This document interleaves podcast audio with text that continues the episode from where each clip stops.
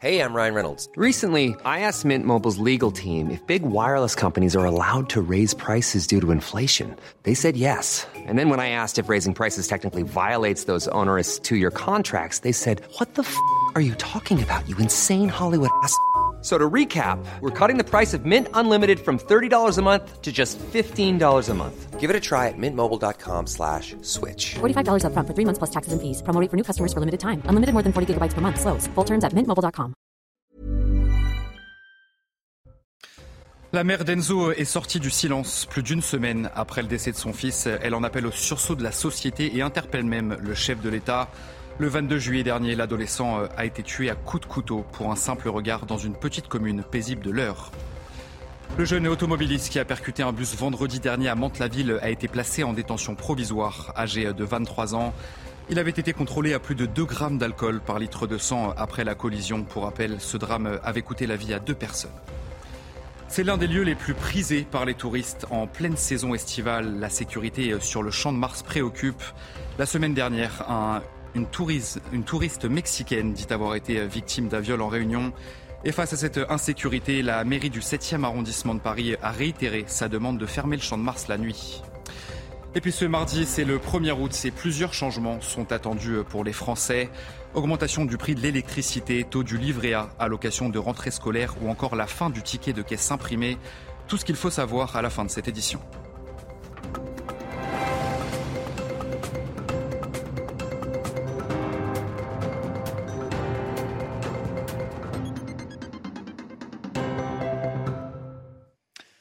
Bonsoir à tous, très heureux de vous retrouver sur CNews pour l'édition de la nuit. Plus d'une semaine donc après le décès de son fils Enzo, 15 ans, sa mère Sophie sort du silence dans un entretien accordé à nos confrères du Figaro. Elle en appelle au sursaut de la société et interpelle le chef de l'État. Sachez que le 22 juillet dernier, eh bien, l'adolescent a été tué à coups de couteau pour un simple regard dans une petite commune paisible de l'Eure. Donia Tangour, Marine Sabour.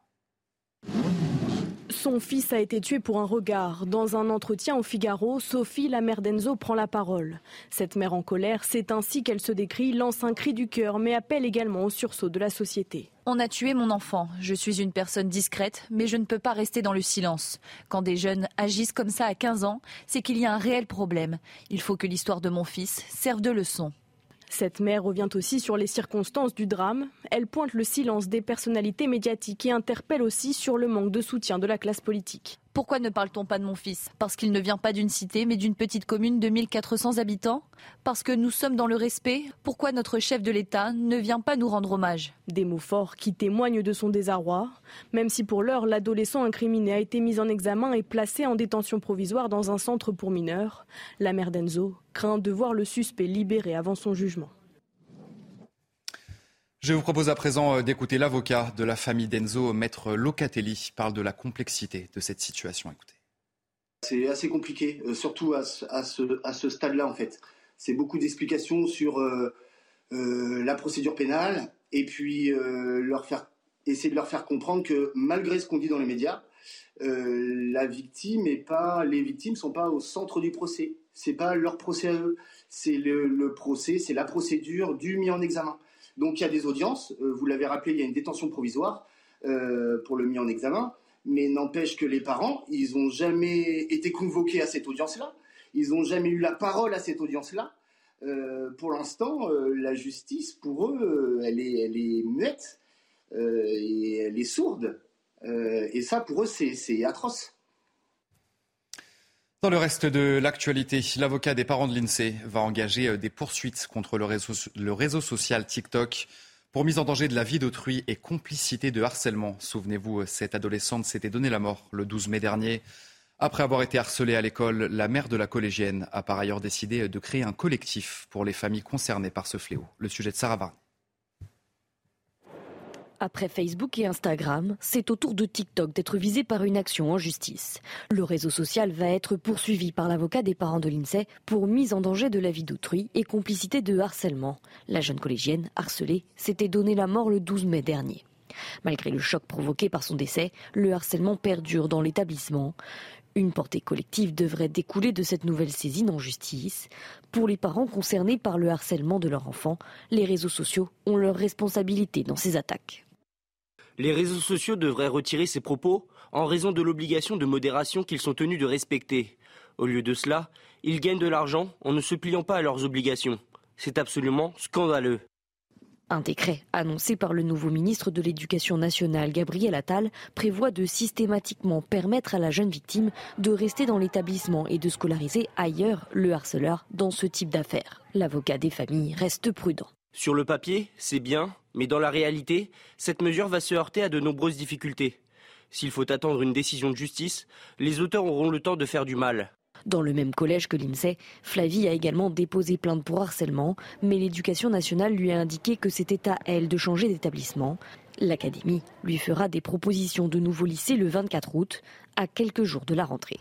Gabriel Attal assure suivre de près l'affaire. De son côté, la maire de l'INSEE compte créer un collectif pour les familles concernées par le cyberharcèlement. Le jeune automobiliste qui a percuté un bus vendredi dernier à Mantes-la-Ville a été placé en détention provisoire. Âgé de 23 ans, il avait été contrôlé à plus de 2 grammes d'alcool par litre de sang juste après la collision. Pour rappel, ce drame a coûté la vie à deux personnes. Les derniers éléments de l'enquête avec Corentin Brio et Sarah Fenzari. Le jeune homme de 23 ans qui a percuté un autobus entre Mantes-la-Ville et Mézières-sur-Seine a été placé en détention provisoire. Une collision mortelle un homme de 64 ans et une femme de 54 ans ont perdu la vie. Cinq ont été grièvement blessés et 33 autres passagers ont été déclarés en urgence relative. D'après les premières déclarations du conducteur, il avait repris le volant tôt vendredi matin alors qu'il n'avait pas dormi et rentré de plusieurs soirées au cours desquelles il avait consommé de l'alcool. Un taux d'alcoolémie mesuré à 2,04 grammes par litre de sang. Le parquet a ouvert dans la matinée une information judiciaire pour homicide involontaire et blessure involontaire et le jeune automobiliste a été présenté à un juge d'instruction. Il encourt jusqu'à 7 ans de prison ferme. Et puis autre accident dramatique dans le Pas-de-Calais. Trois personnes sont mortes euh, hier dans un accident impliquant deux voitures ainsi qu'un véhicule familial de 9 places. Cinq autres individus sont en urgence absolue. Les faits se sont produits vers 18h sur l'autoroute 26. Au total, 17 personnes sont impliquées, dont 7 ressortissants britanniques ainsi que 8 mineurs. En pleine saison estivale et à l'approche des euh, JO de Paris 2024, euh, la sécurité sur le champ de Mars préoccupe. Une touriste mexicaine dit avoir été victime d'un viol en réunion. Les faits se seraient produits dans la nuit de mercredi à jeudi dernier. La droite réclame un renforcement de la sécurité sur place, voire une fermeture carrément du champ de Mars la nuit. Alors qu'en pensent les touristes? Nous sommes allés leur poser la question et c'est Maxime Lavandier qui a rassemblé ces témoignages. C'est l'un des lieux les plus prisés par les touristes. Et malgré la récente affaire de viol collectif présumé, ces touristes venus d'Asie ne se sentent pas en insécurité sur le champ de Mars. Oui, globalement, je me sens en sécurité depuis que je suis ici. Je ne suis jamais venu ici la nuit, mais ça me paraît sécurisé durant la journée. Un sentiment que ne partagent pas les locaux, surtout la nuit tombée. Le soir, non. En journée, ça va. Euh, le soir, euh, moi, je fais le tour. Enfin, je, le contourne. Euh, il y a je sais pas, c'est, c'est un peu anxiogène. On sent, on sent que l'atmosphère n'est pas la même qu'en journée. Et pour éviter que de nouveaux drames surviennent sur ces lieux, ces Parisiens proposent même des solutions. Mettre en place être un peu des patrouilles quand même qui passent. Après, je sais pas si c'est éclairé, mais euh, éclairer un petit peu plus peut-être aussi. Peut-être mettre des gardiens de parc, des choses comme ça, histoire de rassurer les gens aussi. Il vaut mieux mettre des moyens, euh, faire en sorte que euh, les gens puissent se promener la nuit tranquillement. Voilà, moi je pense que c'est la bonne solution. Certains élus de droite ont opté pour une solution plus drastique, comme Rachida Dati. La maire du 7e arrondissement de Paris a réitéré sa demande de fermer le champ de Mars la nuit. Nouveau record euh, historique du nombre de détenus en France. La barre des 74 000 prisonniers a été franchie. Au 1er juillet, le ministère de la Justice a recensé 74 513 personnes incarcérées contre 73 699 le mois précédent. Et avec ce nouveau pic inédit, eh bien, la France bat pour la sixième fois en quelques mois seulement son nombre record de détenus. Et puis direction Béziers, dans ce journal où la totalité des policiers nationaux de la ville ont décidé de se mettre en arrêt maladie ce week-end. En cause le placement en détention provisoire d'un de leurs collègues marseillais. Et conséquence, vous l'imaginez, eh bien les rues de Béziers étaient vides de policiers samedi et dimanche. Une situation qui inquiète forcément le maire de la ville, Robert Ménard. Le sujet est signé Célia Jouda. Un commissariat à l'arrêt faute d'effectifs, c'est une situation inédite à Béziers. Dans la nuit de samedi à dimanche, 100% des policiers nationaux de la ville étaient en arrêt maladie. Une situation qui ne semble pas s'améliorer.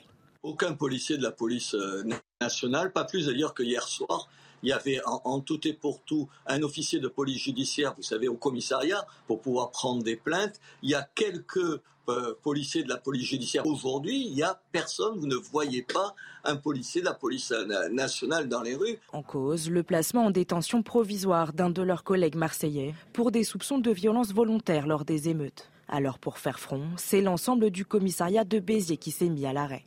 Les policiers pointent du doigt un manque de considération et des conditions de travail devenues insoutenables, un ras-le-bol compris par Robert Ménard, le maire de Béziers. Je comprends évidemment euh, les problèmes des policiers euh, nationaux, leur ras-le-bol, le, sentiment qu'ils sont oubliés, euh, le, sentiment qu'on a plus, si j'ose dire, d'attention pour une petite frappe que de temps en temps pour eux et que tout ça, ils n'en peuvent plus. Alors il faut trouver une réponse. En attendant de trouver la bonne réponse, la mairie œuvre à son échelle, en renforçant notamment ses effectifs de policiers municipaux. À Béziers et ailleurs, la fronde des policiers continue. Les commissariats de Montpellier, de Sète ou encore d'Agde sont eux aussi sévèrement touchés par le manque d'effectifs.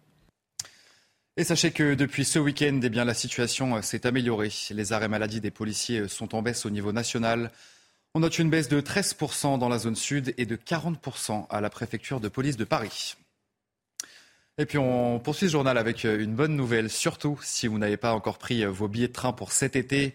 La SNCF met en vente 300 000 billets à petit prix depuis ce lundi et jusqu'à ce mardi. Des tarifs entre 29 et 49 euros sont proposés en fonction bien sûr de la destination que vous choisirez.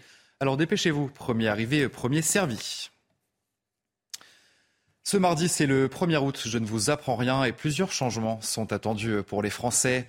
Augmentation du prix de l'électricité, taux du livret A, allocation de rentrée scolaire ou encore la fin du ticket de caisse imprimé. Tout ce qu'il faut savoir avec Dunia Tangour.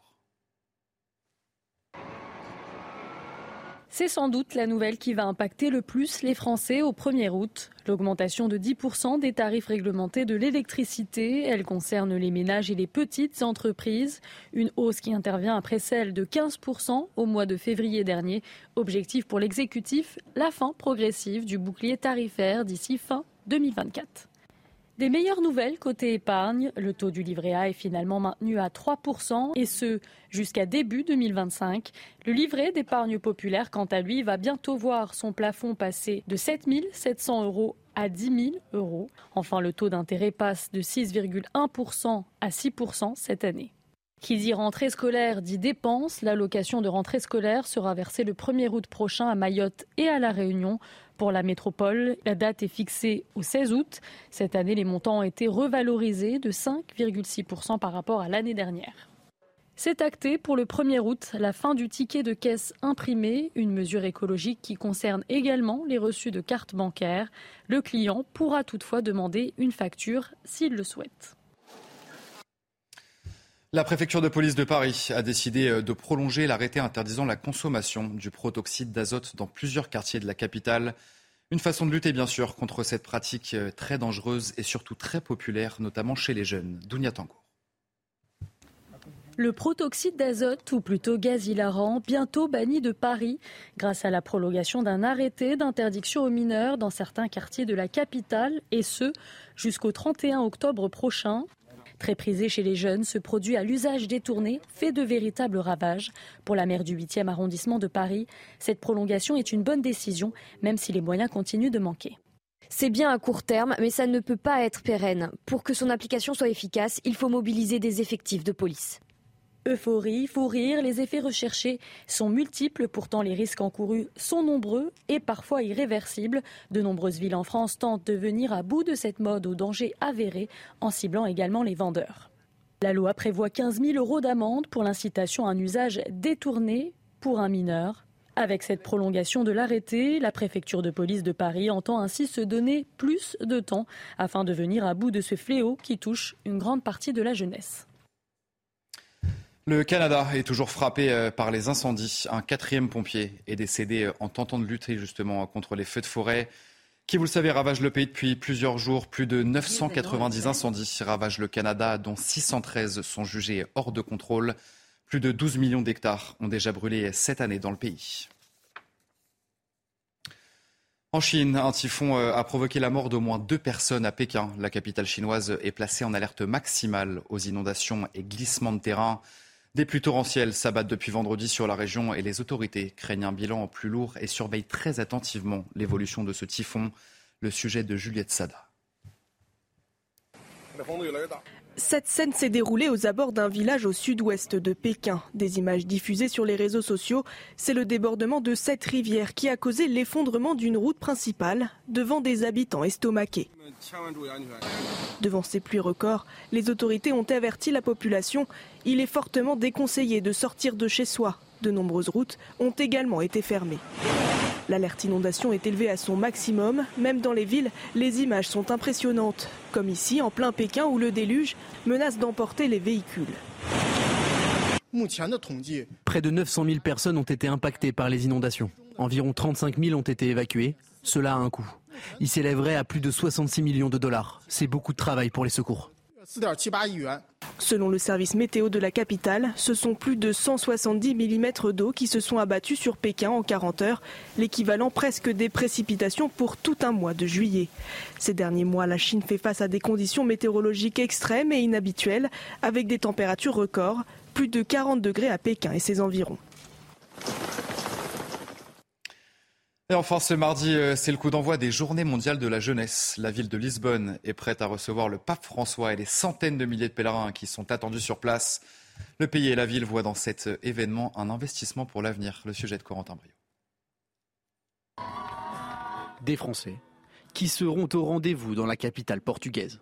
Les Journées mondiales de la jeunesse démarrent le 1er août à Lisbonne. Et comme tous les ans, la délégation française est heureuse de se retrouver entre croyants qui est agréable dans la rencontre euh, au GMJ, c'est que ce sont des gens qui partagent les mêmes idées que vous, euh, ou, en tout cas la même foi. Et, euh, donc, quand on est sur la même ligne avec quelqu'un, on s'entend bien avec cette personne. Le fait de rencontrer d'autres gens avec qui on s'entend bien, bah, c'est agréable. Un engouement qui peut s'expliquer par plusieurs facteurs. Une ville attrayante pour se retrouver, les activités proposées, mais surtout l'ambition de pouvoir rencontrer le pape. Oui, c'est un peu, on va dire, la superstar du festival. quoi. C'est la, la, personne, euh, avoir une photo avec le pape, c'est quelque chose, et puis euh, ça représente beaucoup. Pour les évêques qui sont également présents à Lisbonne, c'est un bonheur de voir cette jeunesse rassemblée. Ça me remplit de, joie et de confiance en voyant cette jeunesse qui se laisse travailler par cette bonne nouvelle.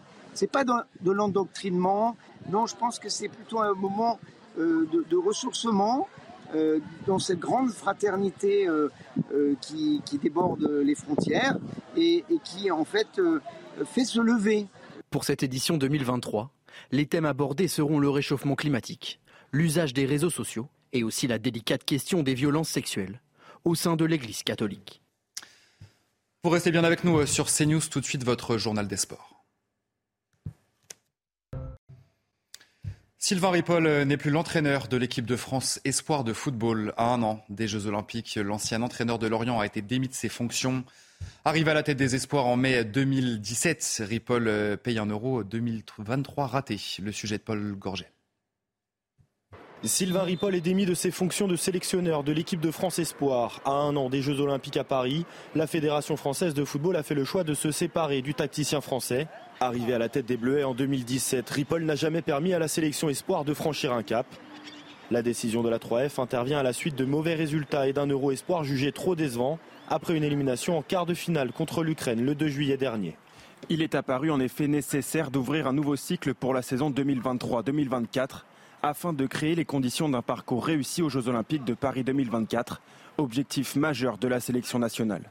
Philippe Diallo, président de la FFF, réunira prochainement son DTN Hubert Fournier et Marc Keller, membre du COMEX en charge des sélections nationales jeunes, pour étudier les modalités de la nomination du futur sélectionneur de l'équipe de France Espoir. L'ultimatum du PSG n'a pas marché. Kylian Mbappé avait jusqu'au 31 juillet minuit pour activer son option de prolongation d'une saison supplémentaire. Le champion du monde 2018 n'a désormais plus qu'un an de contrat avec le club de la capitale. Privé de tournée au Japon, Mbappé est officiellement placé sur la liste des transferts. Paris espère maintenant négocier un départ de son numéro 7. sous peine de le perdre gratuitement l'été prochain. Déjà dix ans, la France du basket a célébré ses champions d'Europe 2013. Sur le parquet, les Bleus ont fait honneur à leurs anciens en dominant la Tunisie sur le score de 93 à 36. À quelques semaines du début de la Coupe du Monde, les Français commencent bien leur préparation. C'est le deuxième plus gros écart de l'ère Vincent Collet, débuté en 2009, et le plus faible nombre de points concédés depuis 1967. Prochain match, ce sera contre le Monténégro mercredi. Et pour terminer ce journal des sports, euh, retour sur le week-end positif des Alpines, alors que l'écurie française traverse une crise en interne. Les deux pilotes tricolores ont réussi de belles performances sur la piste belge. Un signal bien sûr positif avant la trêve estivale. Robin Puel. Huitième à l'issue du Grand Prix de Belgique, Esteban Ocon offre une éclaircie chez Alpine. On a fait ce qu'il fallait. Euh, voilà, ça, sauve notre week-end qui a été un week-end euh, un peu compliqué. On n'a pas mis tout dans l'ordre. Donc euh, voilà, très bien qu'on ait pu remonter comme on l'a fait. 14e sur la grille de départ, Ocon est arrivé à entrer dans les points pour prolonger le beau week-end sur la piste de l'écurie française après le podium de Pierre Gasly samedi lors de la course sprint. Je pars au moins avec un petit trophée ça, fait, ça, donne toujours, ça donne toujours le sourire. Seulement sixième au classement des constructeurs après 12 grands prix, Alpine Renault vit une première partie de saison compliquée, bien loin des ambitions annoncées en début d'année. La formation française tâtonne en 2023, à l'image des abandons de Gasly et Ocon lors des deux grands prix précédents au Royaume-Uni et en Hongrie. Alpine repart de Spa-Francorchamps avec 10 points, une éclaircie juste avant la trêve estivale qui s'annonce déjà agitée après le licenciement en fin de semaine de son directeur Otmar Safnauer et du directeur sportif Alan Perman. Allez, vous restez bien avec nous euh, sur CNews. On se retrouve bien sûr euh, dans un instant pour un prochain journal. La mère d'Enzo est sortie du silence plus d'une semaine après le décès de son fils. Elle en appelle au sursaut de la société et interpelle le chef de l'État. Le 22 juillet dernier, l'adolescent de 15 ans a été tué à coups de couteau pour un simple regard. On en parle dans notre prochaine édition. Je vous souhaite une très belle nuit à toutes et à tous sur CNews. Retrouvez tous nos programmes et plus sur cnews.fr.